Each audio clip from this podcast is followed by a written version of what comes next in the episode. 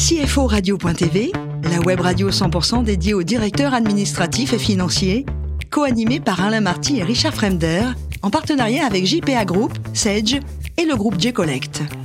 Bonjour à tous, bienvenue à bord de CFO Radio. Vous êtes 11 000 DAF et dirigeants d'entreprise abonnés à nos podcasts. Merci à toutes et tous d'être toujours plus nombreux à nous écouter chaque semaine. Vous le savez, vous pouvez réagir sur nos réseaux sociaux et notre compte Twitter CFO Radio-du-bas TV. À mes côtés aujourd'hui pour co-animer cette émission, Hervé Puteau, président de JPA International, composé de 190 bureaux dans le monde, et Lucas Dublanc, responsable market et partenariat de G-Collect. Bonjour messieurs. Bonjour Richard. Bonjour. Aujourd'hui, nous recevons Pauline de Bertrand Pibrac, CFO des manufactures de mode du groupe Chanel. Bonjour Pauline. Bonjour. Alors, vous êtes toulousaine, ça s'entend pas, vous n'avez pas d'accent, on va voir, euh, avec une vocation finance plutôt tardive, puisqu'au départ, vous étiez plutôt sur du droit des affaires, c'est ça? Euh, pas tout à fait. J'ai fait du droit en parallèle d'une école de commerce. Donc j'ai quand même terminé mes études euh, sur des sujets qui avaient vraiment attrait euh, à la gestion d'entreprise avec effectivement un double diplôme. Et après, j'ai choisi d'aller continuer dans une perspective assez large en débutant ma carrière en conseil avant de revenir il y a quelques années vers un poste purement financier. Qu'est-ce qui vous fait switcher d'ailleurs justement plus finance? Euh, l'opportunité, le fait d'avoir euh, vu euh, sur le terrain à quel point la finance était un partenaire quotidien de l'ensemble des acteurs de la société et donc un partenaire pour construire et, réaliser les projets stratégiques de n'importe quelle société. Alors après le conseil dont vous avez parlé, donc 10 ans dans le groupe Chanel, notamment à Hong Kong. Alors là, c'est un autre monde, un autre univers. Oui, une opportunité euh, personnelle qui fait qu'on choisit de quitter Paris, euh, de découvrir l'Asie pour ma part, parce que j'avais jamais vécu là-bas. On n'hésite pas un instant On se dit pas, ah, est-ce que c'est une bonne idée? Non. L'aventure. Non, c'est un, oui, oui, vraiment un rêve euh, d'enfant.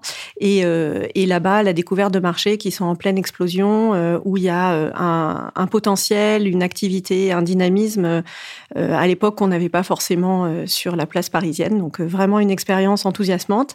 Et puis la découverte aussi de, de la clientèle qui est centrale dans le secteur euh, sur, pour lequel je travaille aujourd'hui. C'est quoi la différence d'ailleurs qu'il y a chez eux et chez nous? Qu'est-ce en termes de finance? Comment on pense la finance euh, différemment là-bas? Ça va plus vite ou est-ce qu'au contraire c'est plus réfléchi?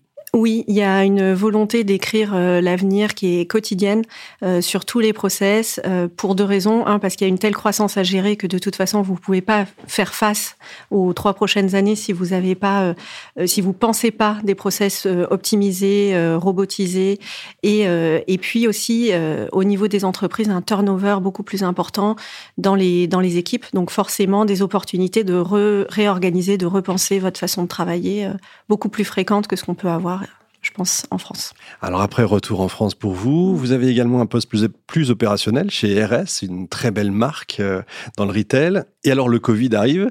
Comment on gère ça avec les, boutiques? On invente. C'est-à-dire?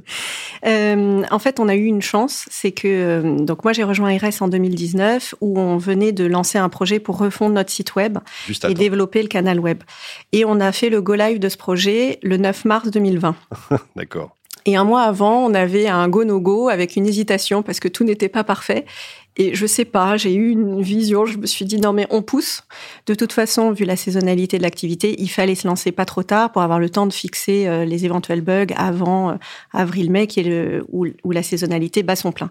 Donc on est parti le 9 mars et grand bien nous a fait parce qu'après, quand tout a fermé le 16, c'était c'était une chance. Alors évidemment, ça fait pas la même chose que d'avoir toutes les boutiques ouvertes et tous les wholesalers, mais ça permet euh, de d'avoir quand même un pied qui fonctionne et de pas complètement euh, avoir l'équipe globalement qui, se désespère en se disant qu'est-ce qui va nous arriver. Et en même temps, c'est un outil pour euh, embarquer les équipes de retail dans une dans une omnicanalité qui euh, qu'on peinait un petit peu, enfin qu'on n'avait pas encore complètement embarqué. Et finalement, c'est une opportunité qui qui les a aidés à passer le pas. Excellent. Alors enfin, les manufactures de mode dont j'ai parlé tout à l'heure. Qu'est-ce que c'est? Parce que ça, tout le monde ne connaît pas. Hein. Non, on est très discret. Euh, c'est une structure qui a commencé euh, avec euh, quelques acquisitions par la maison Chanel au fur et à mesure du temps de partenaires industriels qui produisent les produits de la division mode. petit à petit, c'est un groupe qui s'est étoffé et aujourd'hui, on a plus de 40 maisons, beaucoup en France, beaucoup en Italie et puis un peu partout dans le monde, là où il y a les bons savoir-faire pour venir produire et inciter et, soutenir la création de la division mode. Si je dis c'est un petit, enfin c'est une sorte d'incubateur, je suis loin de la vérité. Si je synthétise un peu? Alors on ne crée pas des sociétés, mais on s'associe et on, permet la transmission de sociétés qui sont la plupart du temps familiales, où il y a euh, une, plusieurs générations qui ont euh, nourri, euh, développé un savoir-faire qui est en général unique.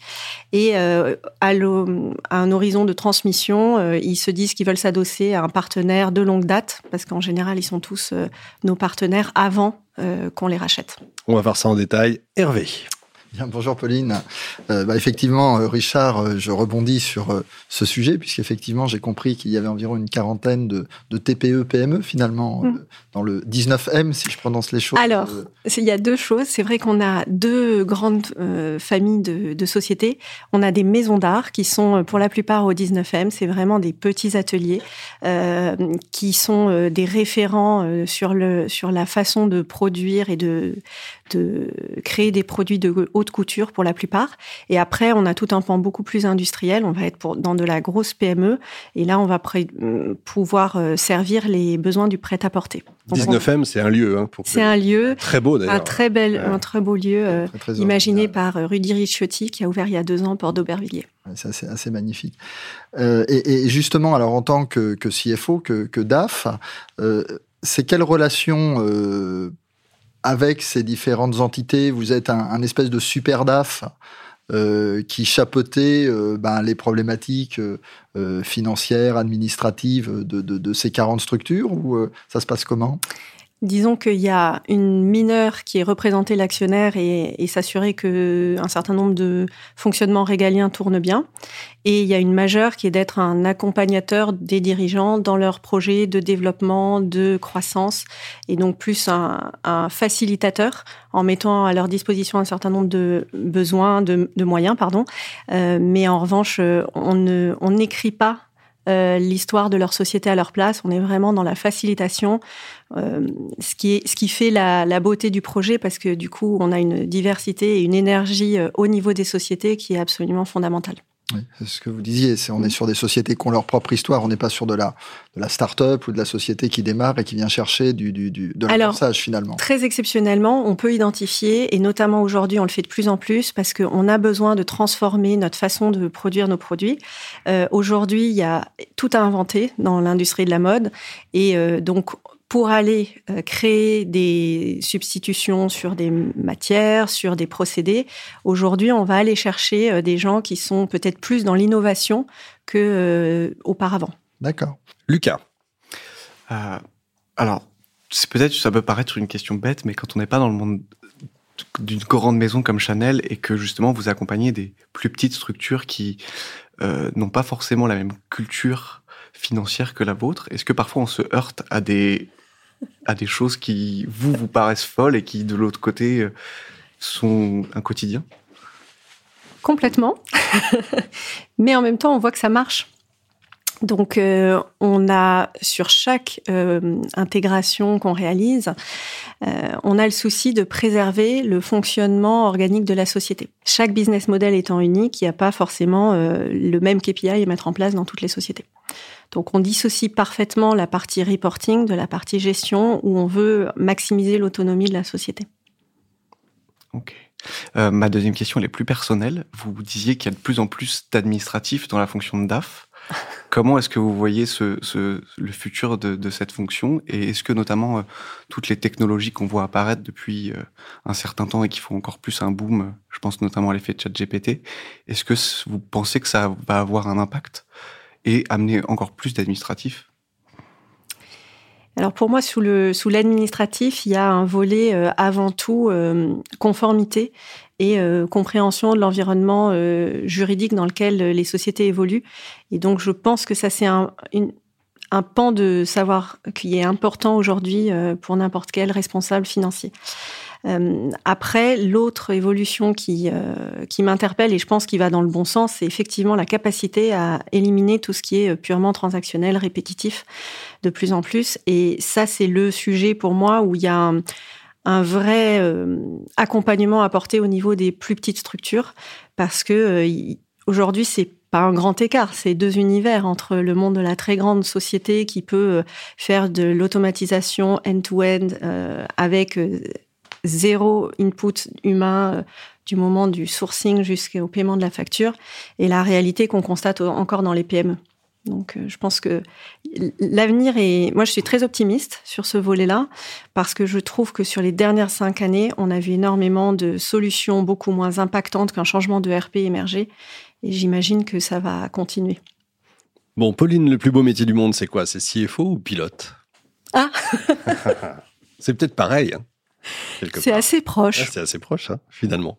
Et si je vous dis, pour terminer, battez-vous pour les choses qui vous tiennent à cœur, mais faites-le d'une manière qui incitera les autres à vous rejoindre.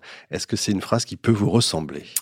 En tout cas, qui m'inspire. Qui vous inspire euh, Oui. De Ginsberg? Oui. C'est ça deuxième femme nommée à la, à la Cour suprême des États-Unis, qui était connue pour son progressisme et qui a euh, effectivement euh, débuté dans, des, dans un monde complètement euh, uniforme et très masculin, et qui, malgré tout, a créé un impact absolument fantastique Effectivement. Merci beaucoup Pauline, merci également à vous Hervé et Lucas. Fin de ce numéro de CFO Radio. Retrouvez toute notre actualité sur nos comptes Twitter et LinkedIn. On se donne rendez-vous mercredi prochain 14h précise avec un nouvel invité.